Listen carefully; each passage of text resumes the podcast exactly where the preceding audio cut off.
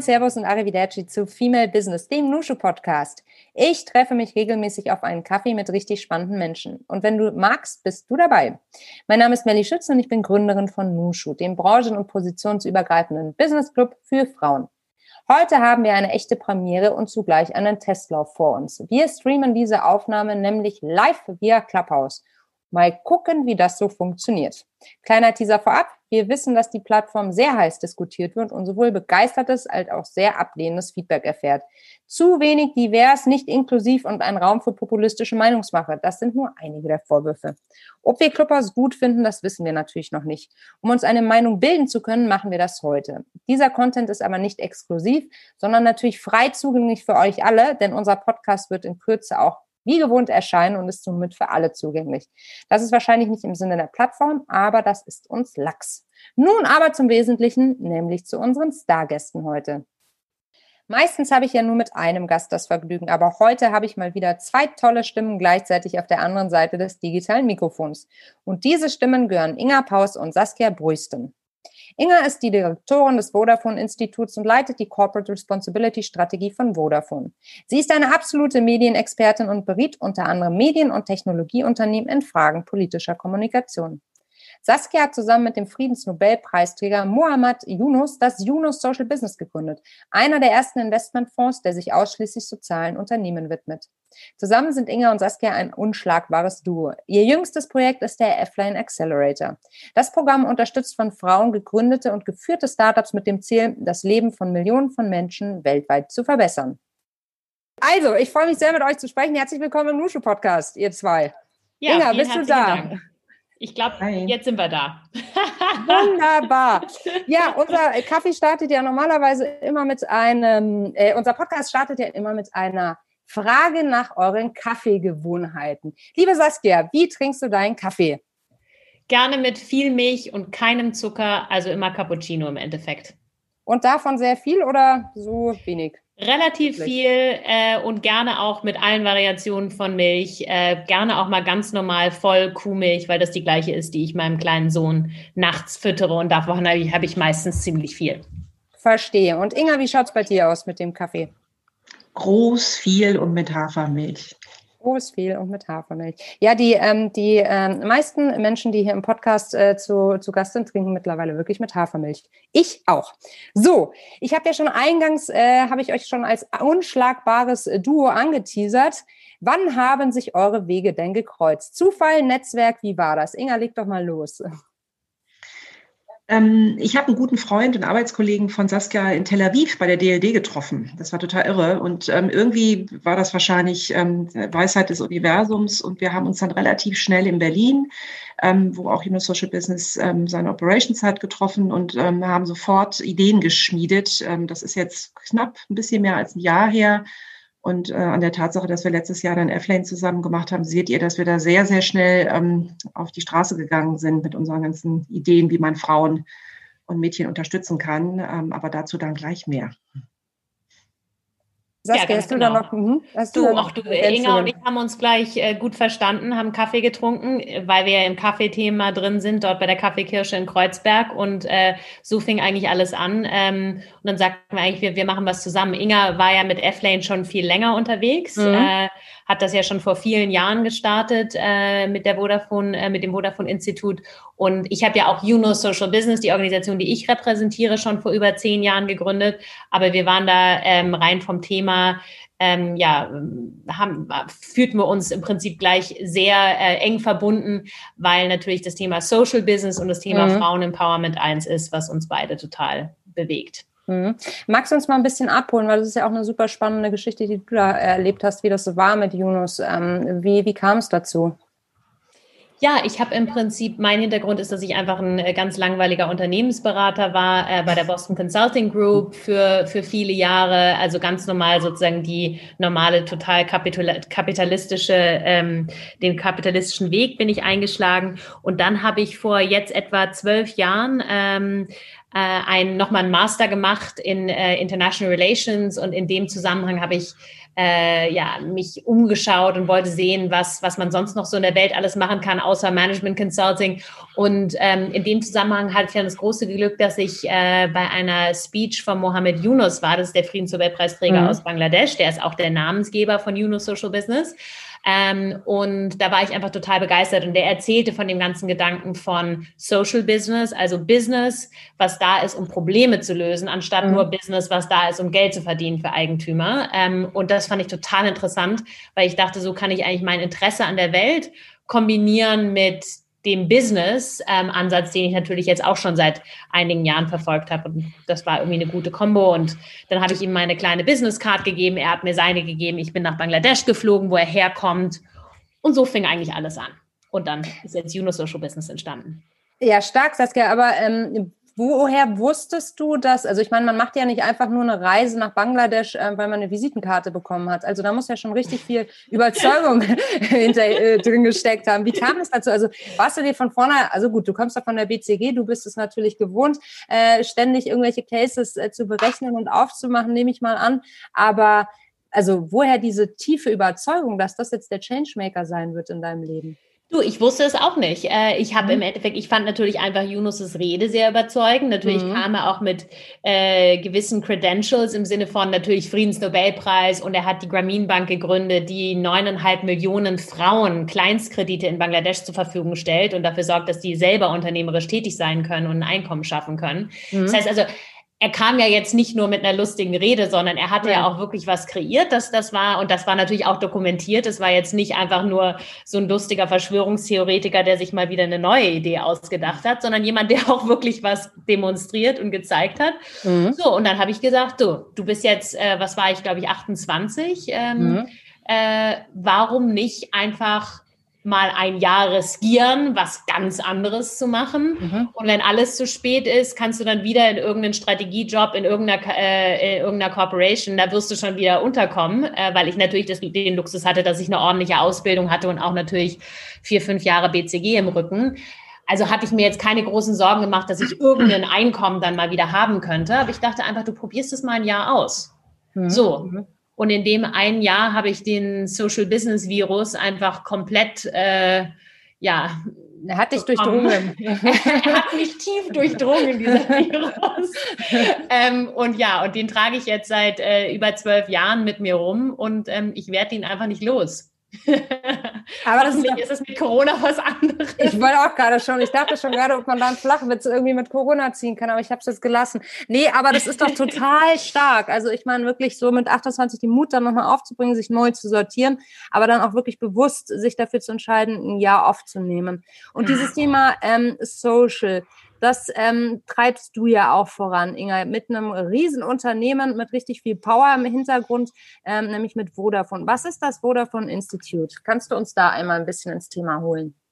Ja, als ich da vor drei Jahren angefangen habe, ähm, habe ich gesagt, das ist echt ein Traumjob, den hätte ich mir echt schöner nicht schnitzen können. Ähm, ich, ich bin einerseits, ähm, leite ich ähm, den Think Tank ähm, der Vodafone Group, der sitzt hier in Berlin mit einem Team von sechs Leuten und natürlich ganz viel Nachwuchs, Praktikanten, Studentinnen und so weiter ähm, und gleichzeitig die Deutsche Vodafone Stiftung. Und mhm. das ist eine super Kombi ähm, gerade so auch vor dem Hintergrund ähm, Social Entrepreneurship, ähm, weil du kannst echt alles machen, was dir Spaß macht. Du kannst erstmal gucken, wie du das Potenzial von Technologien nutzen kannst, eben für ähm, sage ich mal, sozialen Fortschritt ähm, und auch, auch Lösung großer Probleme.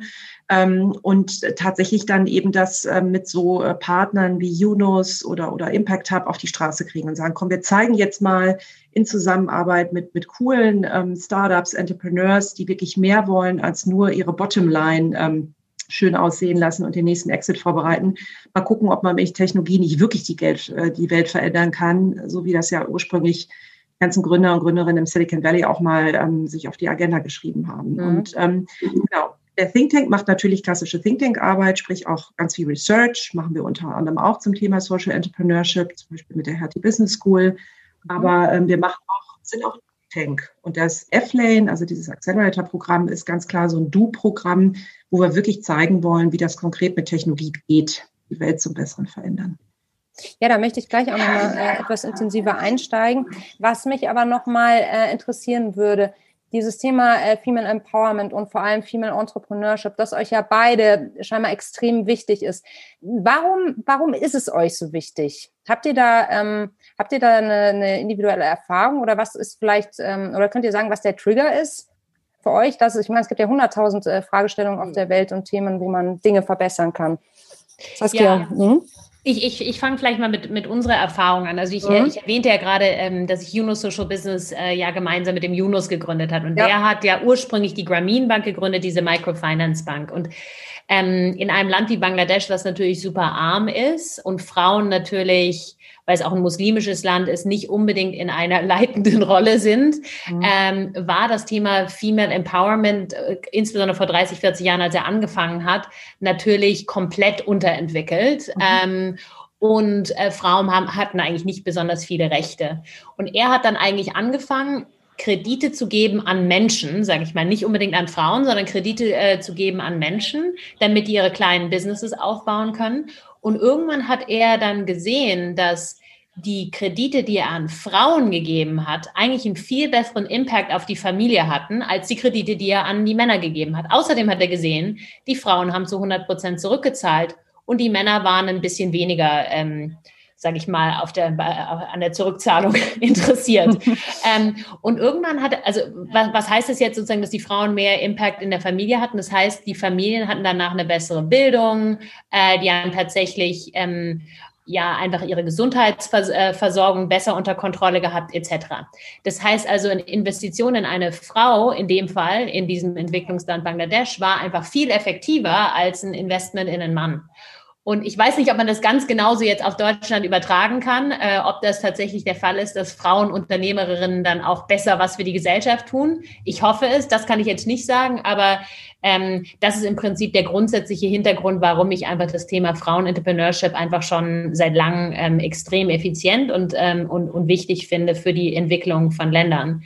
Und mhm. darüber hinaus bin ich natürlich auch eine Gründerin und habe das mit dem Yunus und damals auch noch einer anderen Freundin, der Sophie Eisenmann, gemeinsam gegründet. Das heißt, wir waren auch so ein Power-Frauenduo gemeinsam mit einem äh, Power äh, etwas älteren Herren äh, zusammen, äh, die dann Yunus Social Business gegründet haben.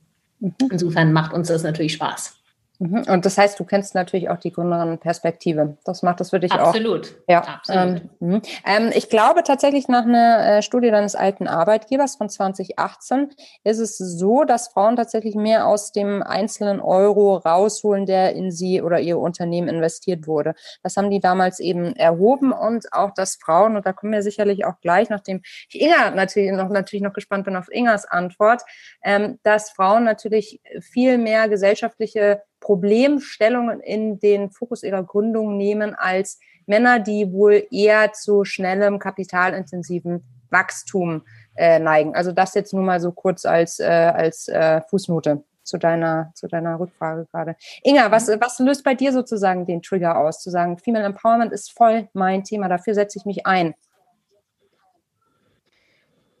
Also ich habe Schwein gehabt, dass ich tatsächlich bei den Arbeitgebern, wo ich war, ich komme ja eher aus dem Corporate-Kontext, hier mit Microsoft und Vodafone als Arbeitgeber, immer echt super Mentoren und Mentorinnen hatte. Also ich hatte nie das Gefühl, dass mein Geschlecht irgendwie ein Problem ist. Auch ähm, ich habe vor äh, 13 Jahren eine Tochter bekommen. Das war nie ein Problem, das irgendwie zu vereinbaren. Aber ich habe halt relativ schnell gemerkt, das geht weiß Gott nicht allen so. Ich lebe da echt in so einem kleinen Paralleluniversum.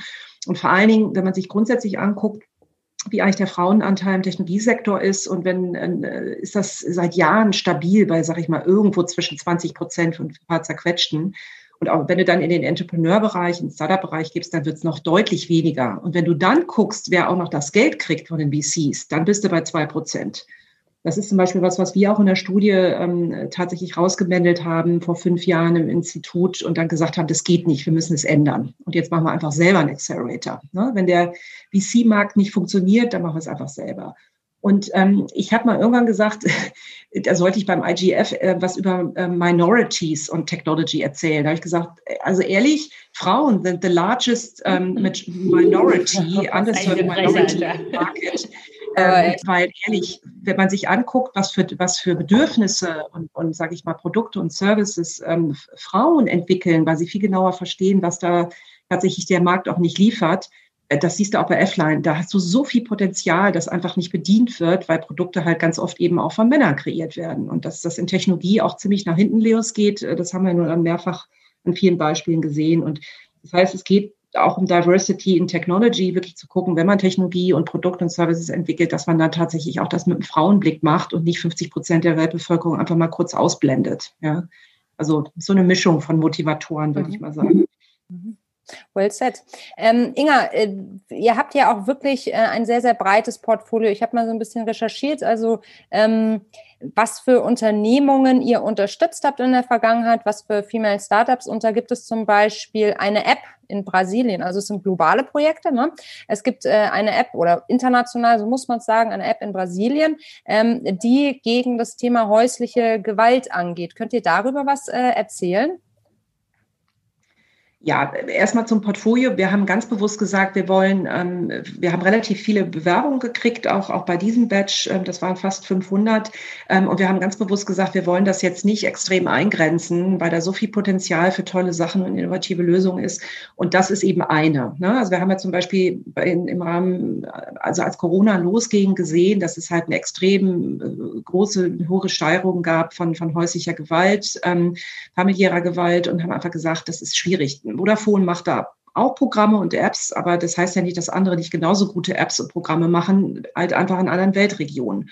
Und deswegen fanden wir das super spannend äh, und haben gesagt, wir wollen das auf jeden Fall fördern, obwohl wir in Brasilien überhaupt gar keine Niederlassung haben. Aber das ist total egal, weil wir finden, das ist so eine große, wichtige Region und das ist so eine gute Idee, ähm, da tatsächlich Hilfe anzubieten und dieses ähm, überhaupt, ähm, ja, den Frauen da digital jemand an die Seite zu stellen, dass wir gesagt haben, wir wollen das gerne fördern. Das war nur eins von vielen Beispielen. Was kannst du noch für äh, andere Beispiele nennen? Was für tolle Ideen gibt es noch, um die Welt besser zu machen? Genau, es gibt ein schönes Beispiel aus Pakistan, das ist SheCap, ähm, das ist zum Beispiel so eine Art Überservice für Frauen ne, oder Uber-Service. Ähm, das heißt, ähm, Mobilität ist für viele Frauen, äh, gerade so auch in der, in der MEA-Region, ja ein Riesenproblem. Und das ist ein Service, wo tatsächlich die, ähm, äh, die, die Fahrer und Fahrerinnen äh, von diesem Fahrservice ähm, wirklich auch ähm, geonboardet werden, äh, wo man äh, eine Vertrauenswürdigkeit schafft für die Frauen, dass sie da in guten Händen sind ähm, und ähm, ja, den Frauen einfach einen wirklich wesentlich größeren ähm, Freiheitsgrad und Bewegungsradius ermöglicht, indem sie einen, ähm, einen Mobilitätsservice haben, der auf ihre Bedürfnisse zugeschnitten ist. Das fanden wir zum Beispiel auch super weil der schlicht und einfach für Autonomie und Souveränität total wichtig ist, ähm, dass man nicht davon abhängig ist, dass der Bruder oder äh, der, der Ehemann eindauernd fährt, sondern dass man da auch ähm, einfach Optionen hat. Aber es ist vielleicht auch nochmal ein schöner Beispiel aus dem Alltag, der sich vielleicht nicht so mit unserem deckt, weil das für uns so selbstverständlich ist. Ja, also ich finde, das ist ein wahnsinnig schönes Beispiel, weil wenn man sich überlegt, was das für die Einzelne bedeutet, sich frei oder freier bewegen zu können, ne, da muss man sich erstmal reinversetzen, um dann zu merken, okay, es ist vielleicht nur eine App, aber die hat ja so einen massiven Mehrwert. Ne? Also ist ja wirklich Wahnsinn. Und manchmal fällt es uns wahrscheinlich auch schwer, mit unseren Privilegien uns in die Lage hineinzuversetzen, weil wir natürlich ähm, ja doch ähm, schon einiges erreicht haben hier in Deutschland, auch wenn wir noch viel zu tun haben, um mehr Weiblichkeit auch in der Wirtschaft hier zu erreichen. Aber das ist ein wunderschönes Beispiel. Vielen Dank dafür, Inge. Ja, und vielleicht, um noch ein paar andere coole auch zu, äh, zu erwähnen, die, die ich ähm, auch super finde, ist zum Beispiel Akojo Market ist ähm, im Prinzip eine E-Commerce-Plattform, die in UK Produkte verkauft, die aber von Frauen in verschiedenen afrikanischen Ländern hergestellt werden. Also eigentlich dafür sorgt, dass äh, Frauen, die einfach individuell in ihren Haushalten was produzieren, ein Kissen machen oder irgendeine andere Art von Handicraft oder coole Klamotten etc., dass die eben auch zu einem ordentlichen hohen Preis in UK verkauft werden können, anstatt dass man das eben nur im lokalen Markt verkaufen kann. Das heißt, die Einkommen für die, von den Frauen gehen hoch und wenn Einkommen hochgehen, wie gesagt, investieren Frauen das ja auch in die Familie. Also Akojo Market ist noch eine coole Firma. Dann finde ich auch eine andere ganz interessant, ähm, die heißt Napta Health und das ist eine, ähm, ja, eine Plattform, die im Prinzip sich um Fertility-Themen in den United Arab Emirates äh, kümmert. Also auch das ist natürlich ein interessantes Thema, Fertility-Themen. Das sind natürlich viele Tabuthemen mhm. ähm, und das in den UAE. Also insofern wirklich wirklich fantastische äh, Firmen. Auch in Chile gibt es noch ein anderes, das Projecto Moms heißt, ähm, eine Firma, die dafür sorgt, dass Mütter natürlich wieder nachdem äh, sie ihr Kind bekommen haben, wieder schnell in den Arbeitsmarkt integriert werden können, etc. Also wirklich super coole Firmen, die einen signifikanten Social ähm, oder Environmental Impact haben, aber entweder von Fra Frauen gemanagt äh, sind und eben spezifisch Frauenthemen angehen. Wie, also ich kann mir nicht vorstellen, wie schwer die Auswahl euch fallen muss. Wonach wählt ihr aus? Das ist ja unglaublich. Das war wirklich extrem schwierig, weil wir dieses Jahr über, ich glaube, es waren über 400 Bewerbungen hatten, ähm, äh, wenn ich mich recht erinnere. Und ähm, wir haben natürlich Kriterien festgelegt, aber es war, war schon sehr schwer, weil es einfach tolle, tolle Firmen und tolle Gründerinnen waren. Ähm, aber wir hatten ein, ein gutes Team, was, äh, was diese Auswahl dann getroffen hat und natürlich dann auch ein, eine Jury, bei der, in der ich auch war ähm, und andere Mitglieder auch von Vodafone, ähm, die dann ja die letzte, äh, die letzte Auswahl dann auf die, auf die Top, ähm, ich glaube, ja, neun, zehn ähm, Leute gebracht hat. Und wie viele nehmt ihr dann mit? Es waren neun dieses Jahr. Es waren neun dieses Jahr. Und ihr schaut dann immer so ein bisschen je nachdem. Also wie viele Plätze hättet ihr maximal sozusagen pro Flight? Also ich, ich glaube historisch, aber äh, geh, geh, du, erzähl du lieber, ähm, ja. Inga. Genau, da, da war Corona nämlich echt eine Chance. Genau. Und das ähm, hat aber auch damit zu tun, dass ähm, Yunus ähm, sozusagen eine gute Idee hatte, wie man das überhaupt irgendwie alles virtuell und digital abbilden kann. Normalerweise in den Jahren vorher haben wir die Teams immer nach Berlin geflogen. Und die haben hier richtig ein paar Wochen gelebt während des Programms. Ähm, und das war sehr intensives Community Building. Das ging natürlich jetzt wegen Corona nicht.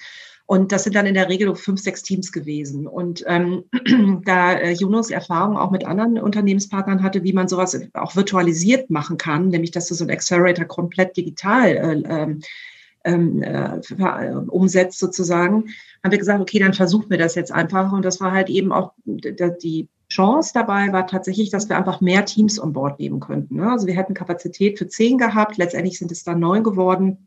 Ähm, aber das ist fast eine Verdopplung zu den Vorjahren. Das ist natürlich auch toll. Ne? Super ähm, toll. aber wenn du, wenn du intensiv betreuen willst und auch ein Community Building ähm, als, als, als auch ein wesentlicher Aspekt von so einem Programm haben möchtest, dann darfst du die auch nicht zu groß machen, die Acceleratoren.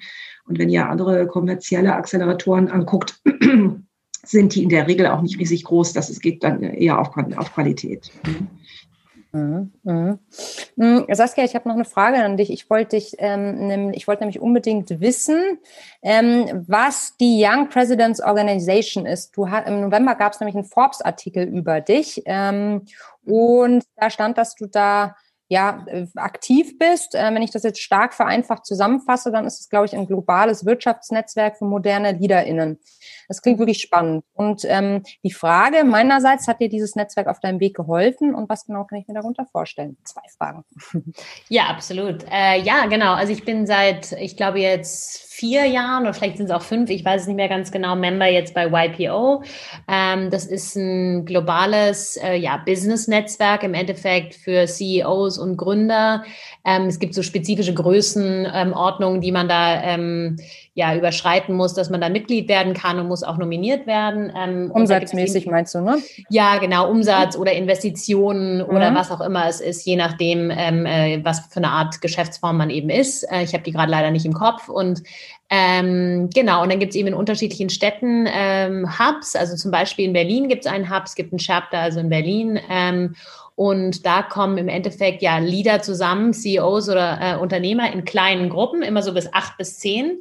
Und es ist, ich würde es ein bisschen mal abwertend nennen, ähm, Selbsthilfe für CEOs. Das ist eigentlich im Endeffekt, wir sitzen zusammen und wir unterhalten uns äh, über unsere persönlichen, ähm, über unsere familiären und auch über unsere Business Challenges ähm, und teilen die einfach mit anderen. Ähm, und was daran einfach toll ist, ist, dass du einfach siehst, okay, Gott, ich bin nicht die Einzige, die jeden Tag aufsteht und denkt, oh Gott, wie soll ich jetzt irgendwie meine Firma managen? Was ist jetzt, oh Gott, der Umsatz ist wieder runtergegangen, was mache ich jetzt?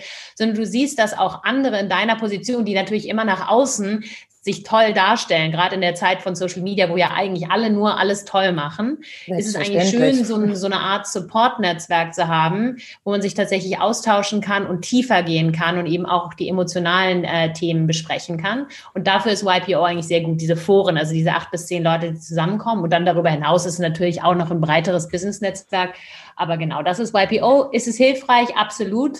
Ich habe durch YPO zum Beispiel unsere Partner kennengelernt, die, ähm, mit denen wir unser Office in Kenia aufgebaut haben, äh, die bei uns auch Co-Investoren ähm, in, in unserem kenianischen äh, Social Business Fund sind. Ähm, insofern das alleine ist ein positives Beispiel, was wir mit, ähm, was durch YPO auch businessmäßig äh, entstanden ist. Schön, ja, der Netzwerkeffekt, ähm, ohne, ohne Netzwerk äh, durchs Business, äh, Businessleben zu gehen, könnte ich mir auch nicht vorstellen. Ähm, ja. Sag mal, wie ist denn da der Frauenanteil? Tut sich da was? Leider, ja, es ist zu gering. Eindeutig mhm. ist auch etwas, woran ich arbeite. Äh, ich bin sehr, sehr happy, dass ähm, äh, gemeinsam auch mit mir in meinem Forum die Anna Alex ist, ähm, äh, die ja auch eine tolle Unternehmerin in Berlin ist. Das heißt, wir sind in unserem Forum haben wir schon zwei Frauen und das, das ist schon mal äh, ein guter Startpunkt. Und natürlich insgesamt im Chapter sind noch andere tolle Frauen wie die Lea Sophie Kramer und ein paar andere, die ihr sicher auch kennt. Ähm, aber es, der Anteil ist noch zu gering und wir sind da ganz, ganz schwer am Arbeiten, dass wir da andere tolle Frauen auch noch dazu bekommen. So soll es sein. Ich würde gerne mit euch beiden noch eine Runde Quick and Dirty spielen. Das geht so. Ähm, ich stelle euch eine Frage und ich würde euch bitten, ähm, immer mit einem Satz drauf zu antworten. Und vielleicht, Inga, fängst du immer an und danach Saskia. Äh, ich denke, das könnt ihr beide problemlos aus dem Bauch heraus äh, beantworten. Äh, habt ihr da Lust drauf? Na klar. Inga, was sagst du? Gut. Ja. Gut starten wir mit der ersten Runde von Quick and Dirty. Was war der Moment, der für dich dein bislang größtes Erfolgserlebnis war, Inga? Ähm, also das schwankt so zwischen Geburt meiner Tochter und die Tatsache, dass ich mit 40 noch gelernt habe, Ski zu fahren und ohne Kreischen den Berg runtergekommen bin. Irgendwo so in dem Feld. Viel cooler. Ich wollte gerade sagen, im Endeffekt, äh, dass ich jetzt zurückschaue und, und sehe, dass ich mit Juno Social Business nicht nur äh, ein Jahr dabei war, sondern tatsächlich nach zehn Jahren wirklich ein Team von, keine Ahnung, 70, 80 Leuten in der ganzen Welt habe und ähm, dass wir ja inzwischen Impact auf 13 Millionen äh, Menschen haben. Das ist eigentlich, wenn ich zurückgucke, äh, worauf ich am stolzesten bin. Toll. Weniger, weniger lustig allerdings. Weniger lustig, aber dafür mit ganz, ganz viel Wirkung. Da hast du recht. Was war die größte Herausforderung in deiner Karriere der letzten zwei Jahre?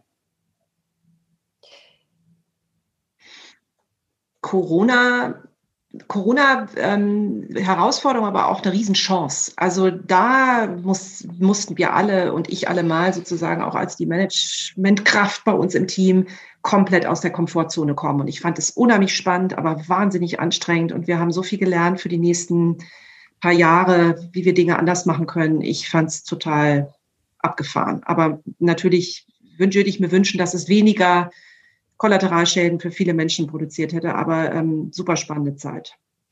Ja, für mich ist es auch eindeutig Corona, äh, denn wir haben äh, ja neben den Aktivitäten, wo wir im Prinzip Corporates mit Corporates zusammenarbeiten, wie das, was wir mit F-Lane und mit Vodafone gemacht haben, haben wir ja auch unser eigenes Social Business Investment Portfolio, wo wir ja selber investieren. Und da investieren wir in Indien, Ostafrika und Lateinamerika. Und ich kann dir eins sagen, die Bailout-Packages, die wir in Europa oder in den USA gesehen haben, die gibt's da einfach nicht. Das heißt, die Firmen sind alle natürlich genau, haben genauso Umsatzeinbrüche wie hier in Europa, aber die haben halt kein äh, Kurzarbeitergeld, kein Bailout-Money. Und insofern sind natürlich viele von unseren ähm, Portfoliofirmen schwer getroffen worden, auch von der Corona-Krise. Äh, und ähm, ja, da haben wir jetzt, also insofern war das ein riesiger Challenge. Über 50 Prozent von unseren Firmen waren plötzlich sehr ein Cash-Problem. Wahnsinn, ja. Und wir, wir hatten das große Glück, dass wir ja äh, ein paar Philanthropen zusammengebracht haben, die dann dieses Kurzarbeitergeld, was wir in Deutschland ja vom Staat bekommen, von, aus privater Hand tatsächlich an unsere Firmen geben konnten. Und das, das hat die jetzt alle gerettet. Also Corona eindeutig größter Challenge. Welche Situation in deiner Karriere würdest du heute anders angehen als damals?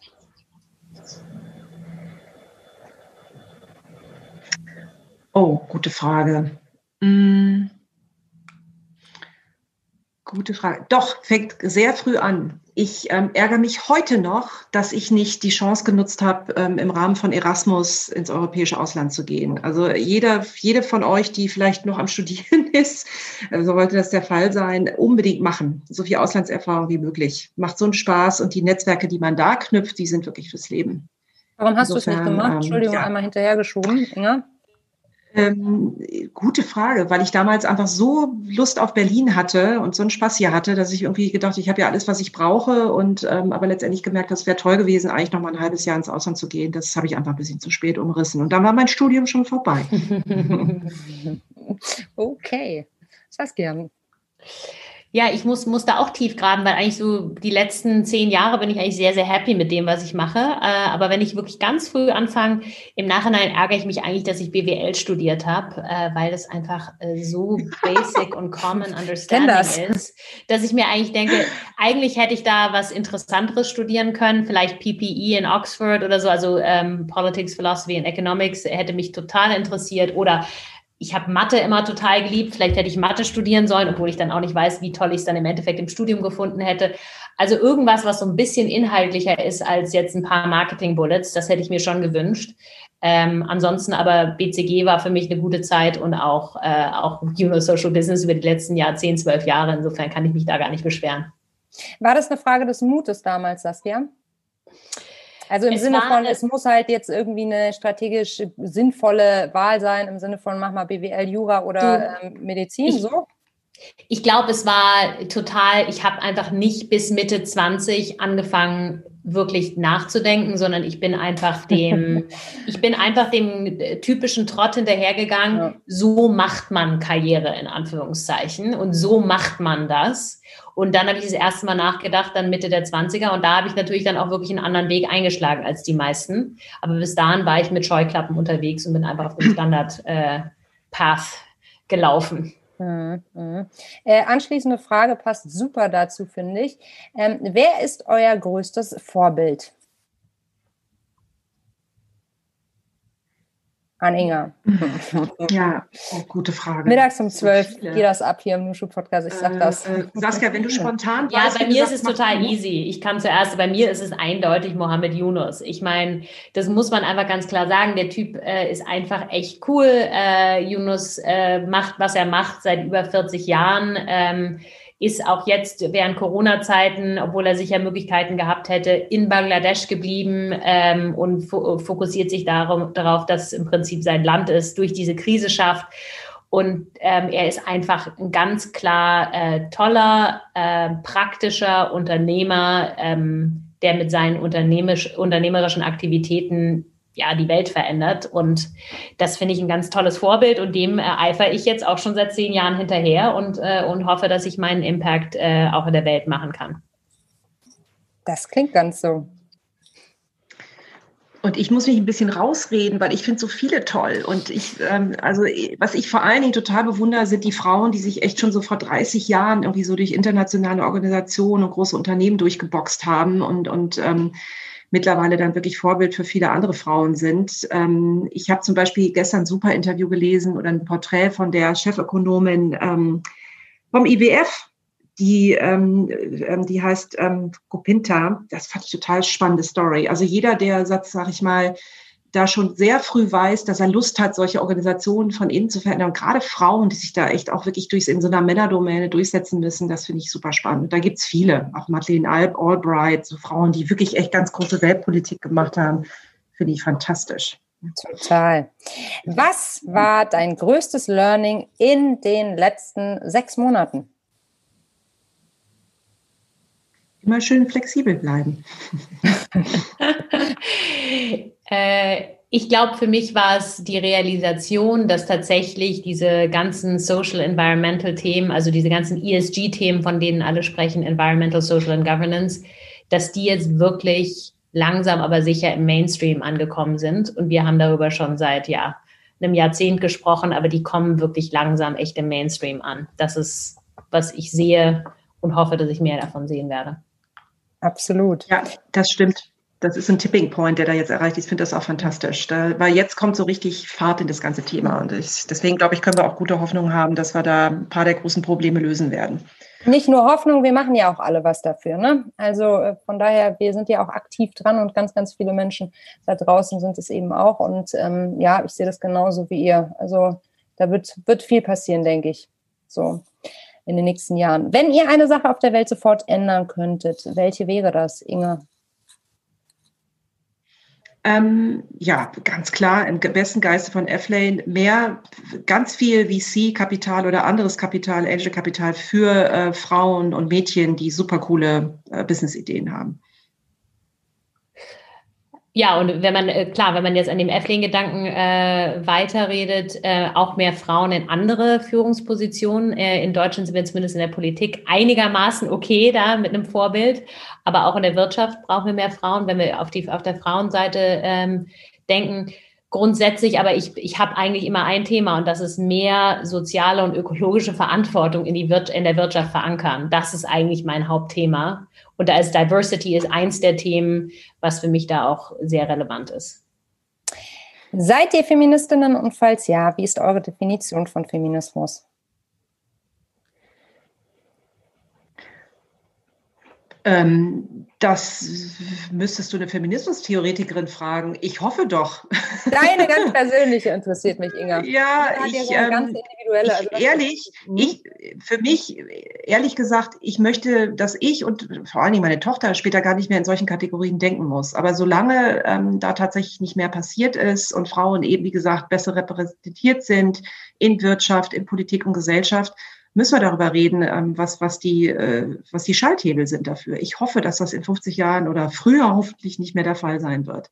Klar bin ich Feministin. Ich finde, dass Frauen, äh, Frauen äh, tatsächlich ähm, ja, alles können, was Männer und andere Geschlechter auch können und dass es überhaupt keinen Sinn macht, äh, da irgendwie zu differenzieren. Ja, für mich auch ein ganz eindeutiges Ja. Ich bin Feministin. Äh, früher hatte das eine negative Konnotation für mich, weil es so dargestellt worden ist. Für mich ist einfach ganz klar, jetzt ich bin Feministin, es ist mir egal, wie andere das sehen. Ähm, und für mich heißt Feminismus äh, die Gleichstellung von Mann und Frau. Nicht, dass Frauen mehr dürfen, ähm, aber auch nicht, dass sie weniger dürfen, sondern einfach die Gleichstellung. Das ist, das ist für mich Feminismus. Das würde ich unterstreichen. Unterstreichen. Puh, unterzeichnen, unterstreichen. Ihr wisst schon, also ich finde es richtig, richtig gut. Liebe Inga, lieber Saskia, ich danke euch vielmals für euren Input. Das war Female Business, der Nushu Podcast. Und wenn dir das Gespräch gefallen und dich inspiriert hast, dann freue ich mich natürlich sehr, wenn du unseren Podcast abonnierst und uns eine liebe Bewertung dalässt. Ich bin Melly Schütze, Gründerin von Nushu. Und wenn du auch für mehr Weiblichkeit in der Wirtschaft einstehen möchtest, da gibt es doch noch jede Menge zu tun. Dann bewirb dich entweder mit deinem Startup bei F-Lane und sorge dafür, dass die Welt mit deiner Unternehmung zu einer besseren wird. Oder komm ins Team Nushu oder mach einfach beides. Und ja, wir freuen uns auf dich. Wir danken vielmals für den Input und vielen Dank erstmal an euch, Saskia und äh, Inga. Das hat Spaß gemacht. Gerne, ja, es war lustig. Das war Female Business, der Nushu Podcast. Wenn dir das Gespräch gefallen und dich inspiriert hat, dann freue ich mich natürlich sehr, wenn du uns abonnierst, eine 5-Sterne-Bewertung gibst oder den Nushu Podcast vielleicht sogar mit deinem Netzwerk teilst. Falls du Feedback an uns hast oder weitere spannende Persönlichkeiten kennst, die unbedingt im Nushu Podcast die Bühne bekommen sollten, dann schreib uns doch eine Mail an podcast.teamnushu.de. Ich bin Melly Schütze, Gründerin von Nushu. Und wenn auch du für mehr Weiblichkeit in der Wirtschaft einstehen möchtest, dann schau doch mal auf unserer Website www.teamnushu.de vorbei und bewirb dich auf einen Platz im Team Nushu. Oder bewirb dich mit deinem Startup auf einen Platz im F-Lane Accelerator Program und verändere die Welt. Wir freuen uns auf dich.